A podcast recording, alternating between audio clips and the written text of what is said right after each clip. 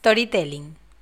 Contar tus propias historias, experiencias, vivencias, anécdotas y utilizarlas como el papel y el moño para envolver mensajes.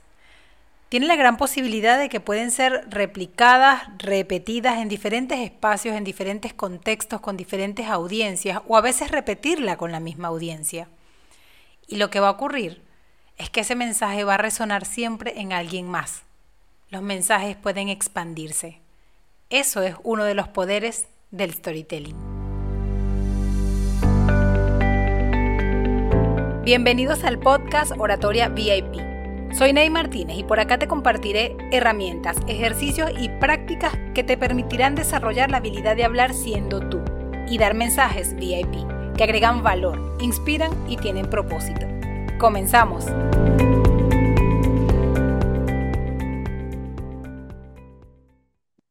Hola, hola, bienvenidos a un nuevo episodio de Oratoria VIP. Oratoria para agregar valor, inspiración y propósito. Estoy cerrando mi primera temporada de Oratoria VIP y en estos últimos episodios he querido hablar de storytelling. Porque el storytelling es, como se lo escuché alguna vez a un mentor, como el aloe vera. Tiene muchísimas bondades. Y una de las cosas, alguna metáfora que escuché por allí, es que el storytelling, tu historia, es el papel y el moño donde envolvemos el mensaje. Tiene esa particularidad de ser un vehículo para transmitir mensajes que le cae, le resuena a tu audiencia en función a su contexto. Y para hablar de esto, como no quería solamente opinar o darte mi perspectiva, como en el episodio anterior, que espero que lo hayas escuchado, voy a tener tres invitados especiales. Y hoy empezamos con el primero. Mi primer invitado es speaker trainer, coach ejecutivo y yo le agregué mentor porque es mi mentor. Porque digamos que como suelo ser muy numérica, soy un Excel con patas, más del 70% de lo que yo he aprendido de oratoria lo aprendí de él. Eso sin duda. Es conferencista y especialista en comunicación de alto impacto, creador de la metodología oratoria consciente. De Ariel aprendí que hablar con autenticidad no tiene que ver con hablar bien, que no tienes que buscar palabras, que las palabras te encuentran.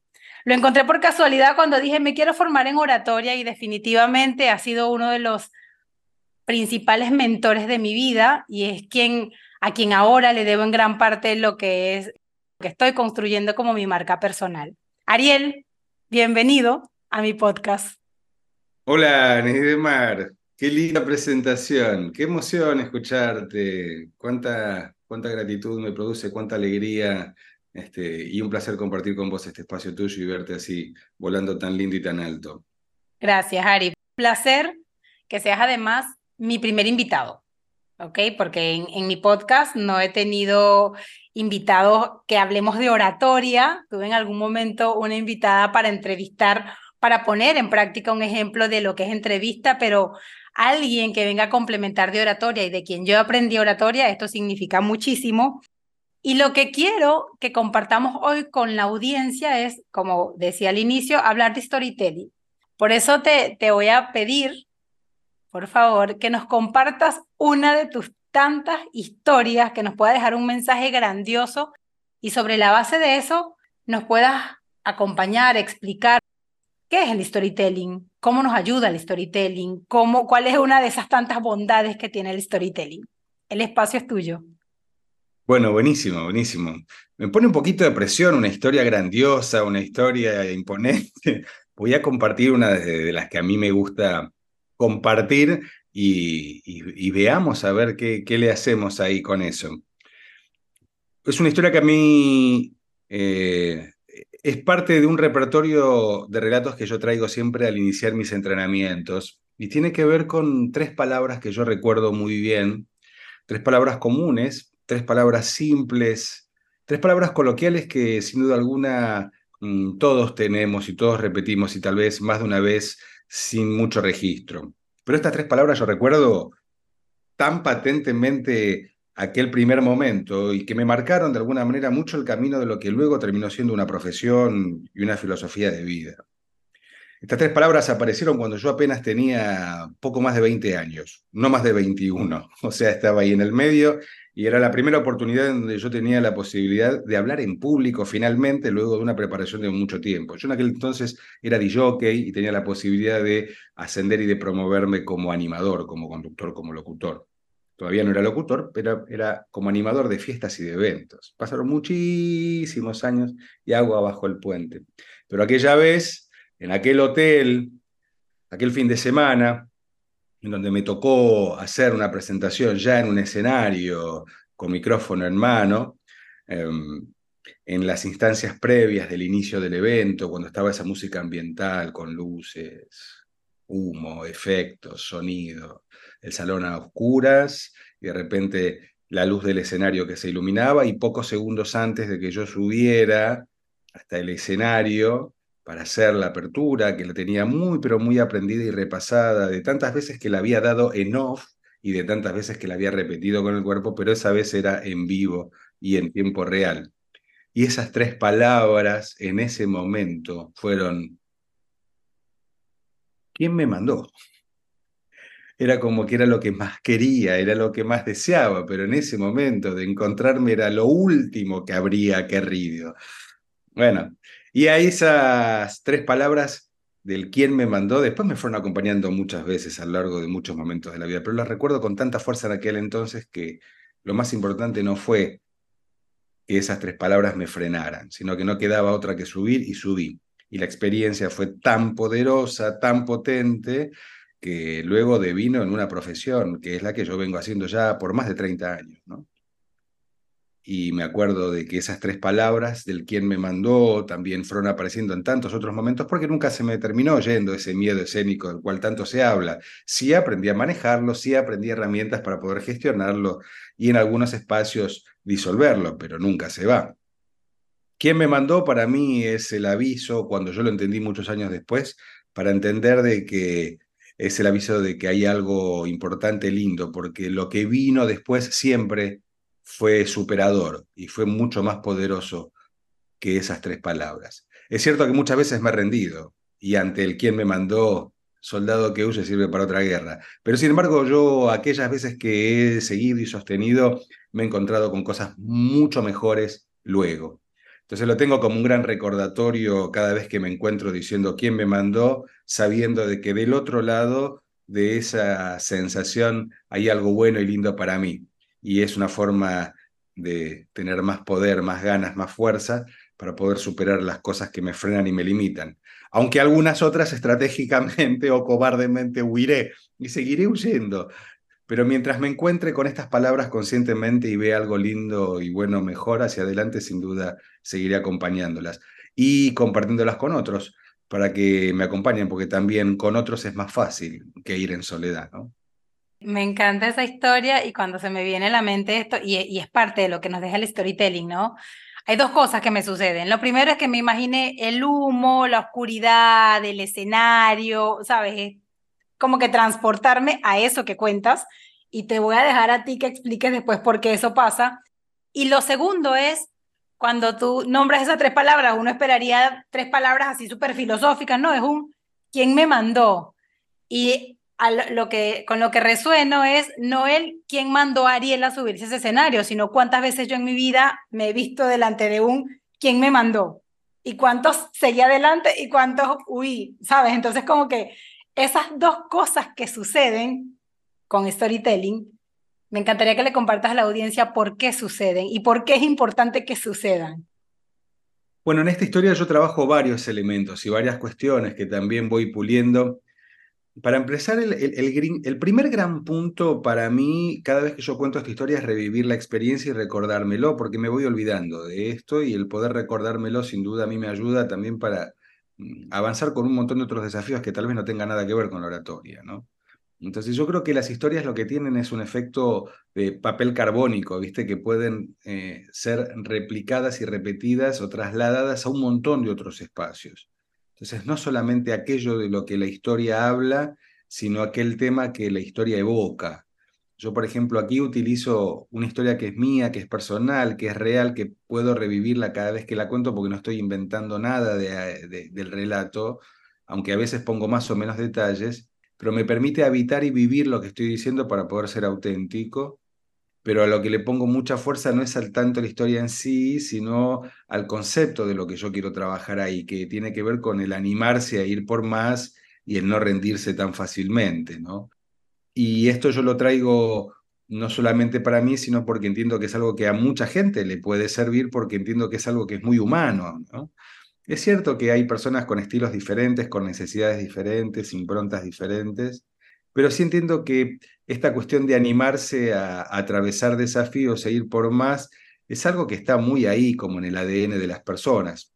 Entiendo, por lo menos me animo a hablar de una gran mayoría, no diría de todos, qué sé yo, no, tendría forma de medirlo ni de evaluarlo. Entonces yo busco una historia que permita llegar a la mayor cantidad de gente posible con cosas que sean humanas y reales. Por otro lado, eh, un componente de la historia y el relato en donde yo no me pongo como el gran héroe, eh, egocéntrico de la historia, sino es que yo me pongo al servicio de un mensaje. Entonces, em, me corro de algo que muchas veces las historias corren el peligro de la cuestión de exacerbación del ego o la cuestión narcisista, ¿no? Del yo, yo, yo, yo. Y acá yo me pongo de un lugar humano, de un lugar real, en donde comparto a través de la historia algo que me permite nivelarme y emparejarme con quien está escuchando entonces es más fácil y es más amigable. Cuando nos cuentan historias que son reales, en donde nos vemos reflejados y en donde el otro no es este, pura sabiduría, puro conocimiento, puro ego, que tiene que ver con estilo también. A mí las personas que hablan desde un lugar de superioridad, este, no, a mí no me llegan hoy, ¿no?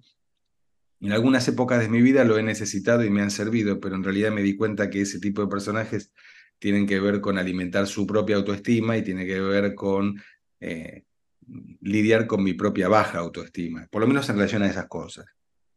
Bien, me quedo con esto que dices. Primero, al, usar una historia, siendo tu historia, la puedes replicar cuantas veces quieras en diferentes espacios y obviamente le vas a poder hacer cambios sin dejar de vivirla, que es la parte número dos, vivirlo para ser auténtico. Y este es el gran beneficio en algún punto de que sean historias propias que todos tenemos, que hay muchísimas y pueden ser hasta las más sencillas, hasta porque hoy me levanté a comer cereal y le puse almendras, entonces encontrar ahí algo para compartir. Y lo tercero, esto que quiero rescatar es que la historia o tú o la persona en la historia no es el foco, no es el protagonista, la historia termina siendo un vehículo. Ahora, hay algo que me gustaría preguntarte de, cómo, cómo haces, cómo haces para lograr que el mensaje sea no, no genérico, sino tenga un impacto para que pueda resonar en tanta gente como sea posible y no sea tan específico. Te doy un ejemplito porque en algún momento alguien contaba un storytelling de algo que le pasó en un asunto de tránsito. Y cuando va a cerrar su, su mensaje dice, bueno, yo aprendí a respetar las normas de tránsito. ¿Cómo pensar que una historia donde casi te chocan la convierte en un mensaje que le puede aplicar hasta a la persona que ni siquiera ha manejado nunca en su vida un auto. Bueno, eh, a ver, hay, hay, un principio con el cual yo trabajo que es el balance de los elementos. Sabemos que el storytelling tiene una narración en donde a primera instancia aparece una situación, algo que necesitaría ser como real, creíble, genuino. Por eso yo utilizo historias personales que me protegen de estar creando fantasías poco realistas, ¿no? Entonces, eh, desde ese lugar es fácil crear una identificación o, es más fácil generar identificación en el otro y, abrir un poco no solo la cabeza en la imaginación que generan las historias, porque abren la mente y activan la imaginación, sino abrir el corazón para poder eh, experimentar las sensaciones que el relato va trayendo de la mano. Esa es la primera etapa, que lo que busca es como crear esa apertura, ese claro en donde se establece la conexión. Y después, el, e, en el balance, si la anécdota le gana al concepto, entonces la gente se queda enganchada de la historia. Por ejemplo, el accidente de tráfico y lo, y lo terrible del accidente, las situaciones del accidente, en donde el mensaje termina siendo más negativo que positivo, superador. Entonces hay un juego de balances en donde hasta dónde llego con los detalles y hasta dónde llego con la descripción para que pueda haber una articulación con un concepto de fondo, en donde aparezca algo que traiga más a las cuestiones humanas, más que a las cuestiones personales. Es como si fuera que yo utilizo la historia para contar lo que me pasó y después utilizo el concepto en donde puedo hablar en primera persona, como cuando yo digo cada vez que yo me encuentro ante un desafío, en donde me escucho diciendo quién me mandó, tengo los dos caminos posibles, o rendirme o seguir adelante, pero yo sé que siempre ha sido bueno lo que ocurrió después. Esto es una especie de mensaje implícito que tiene que ver con mi conclusión, pero no lo pongo como mi aprendizaje fue. Estoy pensando en voz alta mientras lo digo, como continuando la historia, pero ya articulado con el concepto, concepto duro, concepto concreto. Pero lo traigo en la modalidad y el modo de la historia. Entonces no estoy ponderando, ponderando verdades, que es lo que muchas veces termina como aburriendo, ¿no? De los que se ponen a dar consejos, tenés que hacer tal cosa o te invito, ah, cuando aparece el te invito, te invito a ser feliz, te invito por tus sueños. Suena maravilloso, pero ya está, como ni siquiera termina siendo como algo trillado, porque si bien es un cliché, eh, está desprovisto de una vida natural y genuina. Es como decir, ay, qué lindo un atardecer en la playa. Ah, mira vos qué lindo, no me dice nada.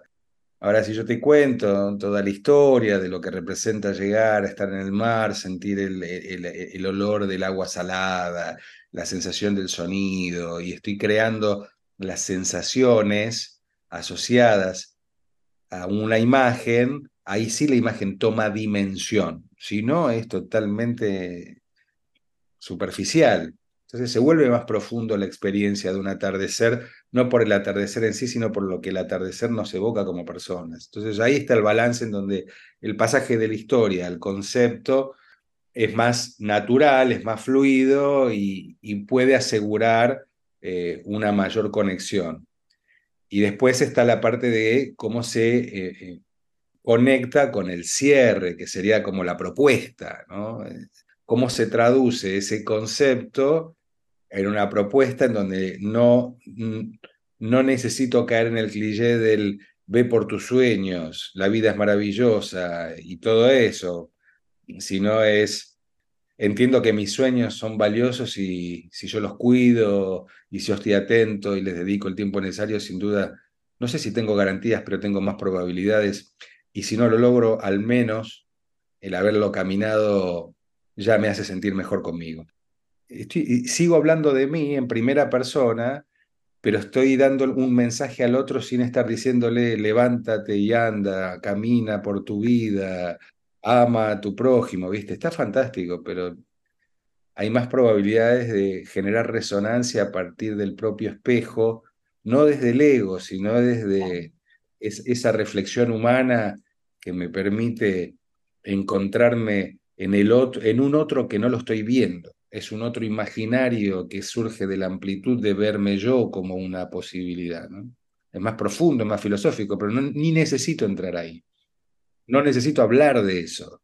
Sé que estoy entrando allí porque me permito entrar al 100% en la experiencia y abrirla de ahí. Es lo que hace un, cantante cuando está cantando y se mete en la, en la canción y sentís que te está cantando a vos, ¿viste? Me está cantando a mí. Me escribió esa canción para mí. No, la escribió para él. Me encanta escucharte, te lo juro que es una maestría que sale de cada una de tus palabras, que es escuchar a un maestro amo eso y resonaba mucho con esto que cuentas. Y hace unos días yo usaba una historia donde contaba que eh, yo cambié a mi hijo de colegio por uno más cerca, pero para llegar más rápido decidí llevarlo en bicicleta, pero yo estaba aterrada de llevarlo en bicicleta. O sea, una cosa que no me sentía capaz, pero sabía que me servía porque en cinco minutos estaría. Y me atreví a llevarlo, asustada como nadie en mi vida y decía, no importa, estoy enfrentando un miedo y él subido en su sillita de atrás, divertidísimo para él. Y cada día todavía lo llevo y me sigue dando miedo. Entonces cuando lo compartía, recuerdo haberlo puesto en ese punto de, pero entendí que a veces las cosas, aun cuando te den miedo, hay que hacerlo. Entonces ahí me sentí valiente, porque valentía no es falta de miedo, es hacerlo con miedo. Y cuando siento que de verdad no me voy a atrever, le pregunto a esa persona que me motiva qué prefiere. Entonces yo le pregunto a veces a David, David, ¿nos vamos en bici, coche o caminando? Y ves que estratégicamente uso el bici primero para que se le olvide, porque ellos responden la última. Y no, me responde en bici. Yo, toca ir en bici. Y voy con miedo, pero voy más precavida. Hice una ruta y lo hago. Entonces, eso me, me recordó eso, ¿no? Y definitivamente me pone en un lugar de decir, he aprendido del mejor maestro. Así que quiero darte las gracias. Para cerrar, traigo algunas preguntas, tipo preguntas, no, preguntas random, pero preguntas que quiero aterrizar que le puedan servir a esta audiencia. Y la primera es, ¿alguna conferencia en la que recuerdes que hayas asistido como audiencia y que haya sido para ti memorable, inolvidable, haya pasado el tiempo que haya pasado? ¿Y por qué fue memorable para ti? Bueno, hubo una conferencia que a mí me marcó, que fue la primera conferencia TED que escuché, de Jill Bottle Taylor, que era una neurocientífica que vivió una ACV. Entonces, a mí, además de ser la primera charla TED que escuché y que me fascinó por decir cómo pudo haber sido tan impactante en tan poco tiempo, yo que tengo un lado nerd, yo no soy un Excel con patas, pero soy una, soy una especie de libro con patas, aunque ahora ya no leo tanto y mucho menos de lo que quisiera y que necesito. Entonces de repente me encantó escuchar a, una científica hablando de una manera muy humana y transitando una experiencia muy fuerte, trayéndola sin golpes bajos y con una narrativa que, genera, que daba contenidos que daba emoción y al mismo tiempo usaba el humor. O sea que es una, son las tres combinaciones más maravillosas y me impactó y que las recuerdo al día de hoy, ¿no? En, este sentido. Em, también me, me impactó mucho la, el modo en el cual ella hablaba y cómo ella desplegaba la, la, historia, en donde, claro, era en inglés y yo leía los subtítulos, no, no llegaba a entender todo lo que decía, a pesar de que entiendo algo, pero no, no, no llegaba a captarlo, pero sentía que con el cuerpo iba diciendo cada cosa, entonces lo poco que entendía de las palabras se complementaba sobre cómo estaba en esa coherencia entre el cuerpo, la voz, la emoción, y, y es, una, e, es una de esas charlas que la puedo seguir viendo y seguir encontrando cosas por lo impecable de la charla y por lo profundo del aprendizaje y por lo interesante del tema. Bien, excelente combinación que obviamente tiene mucho que ver con, con, con lo que es tu preferencia, con el cómo tú eres. Ahora, una frase lapidaria, una frase con la que quizás cerrarías una charla si tuviera que ver con el tema, pero esas frases que tú dices cambian vida. ¿Cuál sería? Hay una que a mí me gusta, que la saqué de algún lugar allá lejos hace tiempo y que la partí en la mitad, eh, que e, es una especie de, invitación que es, y que el viento nos amontone, ¿no? Dios los cría y el viento los, los amontona. Yo apuesto mucho en, en, todo lo que hago a mi deseo de, conectarme con otros y, y, de hacer cosas que nos hagan sentir unidos, bien y creando y creciendo apuesto mucho a eso. A veces me sale, a veces no, a veces mejor, a veces peor, pero sí sé que lo tengo en el corazón porque es lo que a mí me impulsa. Entonces, me gusta muchas veces cerrar de corazón diciendo que el viento nos amontone, porque si estamos acá hablando, hay un viento que nos trajo y nos unió para poder conversar sobre esto. No lo tomemos a la ligera. E-, es una especie de honrar el encuentro. Y para mí es muy valioso, aunque a algunos les pueda decir muy poco, pero lo digo muy sentido. Por eso cierro con, las, con, con esa frasecita, que el viento nos amontone. Algunas personas lo recuerdan en el tiempo y cada tanto cuando me voy reencontrando con, con amigos, con, yo, yo llamo amigos, ¿no? gente que ha participado en mis cursos, en mis entrenamientos, me dice, bueno, y que el viento nos amontone, ¿no? que, que queda como una especie de, de latiguillo. Linda frase. Tres hacks, tres, dos o uno, que sean para ti esenciales de oratoria que le puedas regalar a esta audiencia que quiere hablar con autenticidad. Bueno, el primero sería sin miedo al error, ¿no? Enfocado en el propósito. Hay un furcio garrafal que yo hice, por ejemplo, en la narración de la historia, y que yo seguía adelante como, como si nada, pero fue una palabra mal planteada y con un error. Eh, bueno, ahora seguramente va a dar ganas de seguir volver a escuchar en la historia a ver en dónde está ese error garrafal, si es que lo captaron o no. Yo creo que e, el, el primer gran, gran hack es no tanto miedo al error y más compromiso con, con el entregable. ¿no? Si te equivocas, seguí adelante. Ahí sería el primer gran hack. El segundo tiene que ver con grandes enseñanzas muy superficiales que recibí que me llevó mucho tiempo entender por dónde era cuando me decían hablar con el corazón. me parece ¿viste? una frase ¿viste? que no dice absolutamente nada, pero mirá si habrá sido poderosa que me llevó a investigar y a explorar, a ver cómo puedo mapear esos caminos que me permitan hablar con el corazón. Entonces, el segundo hack es buscar tu mapa para hablar con el corazón. En realidad, creo que lo que está detrás es siempre hablamos con el corazón, pero no siempre somos conscientes de cómo nuestro corazón nos habla. Entonces no es una cuestión de aprender nuevas habilidades para hacerlo, sino caminar para desbloquear lo que nos impide reconocerlo. Ese sería el segundo truco. Y el tercero es, sea como sea, sea como sea, que sea divertido, que sea divertido.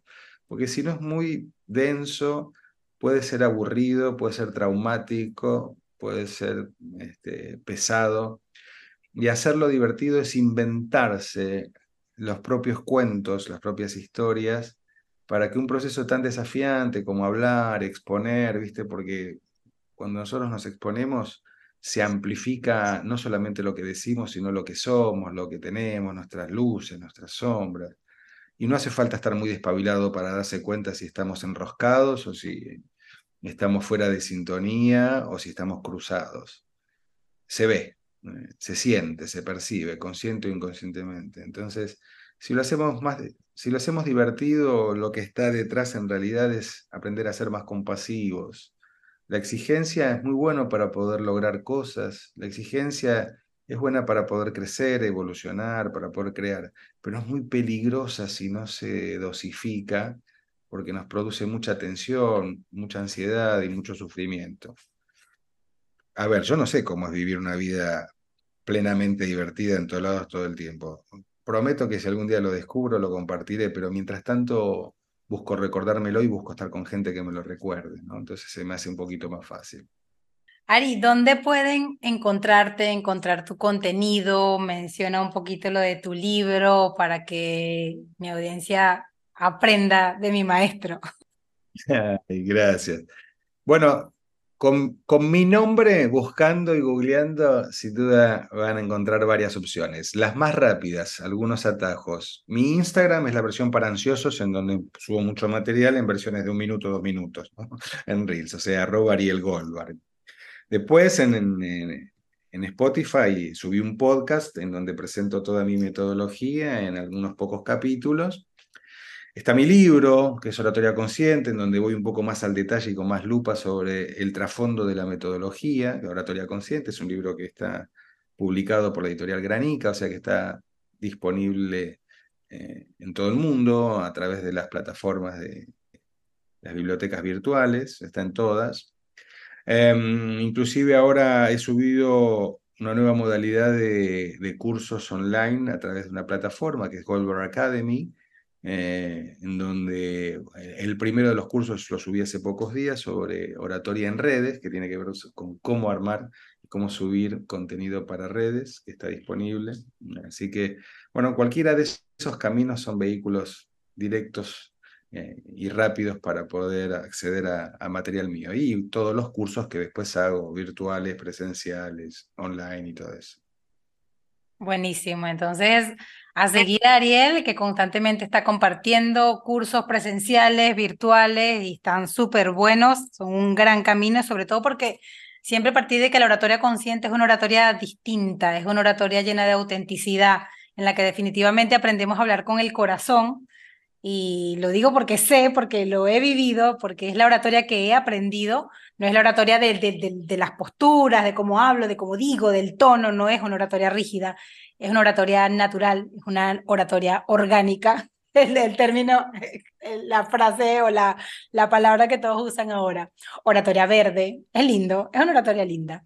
Así que, Ari, muchas, muchas, muchísimas gracias por haber aceptado esta invitación a mi podcast Oratoria VIP. Gracias a vos, Ney, por la invitación, un placer. Me siento sumamente feliz de estar acompañándote y de verte haciendo estas cosas buenas, lindas. Sigamos de la mano. Gracias. Claro que sí. Bueno, muchísimas gracias. Sígueme en Instagram como arroba Ney de Martínez. Comenta, pregúntame y encuentra más contenido VIP. Si te gustó este episodio, házmelo saber regalándome 5 estrellas. Y nos vemos en el próximo. Oratoria VIP, porque hablar en público es para todo público.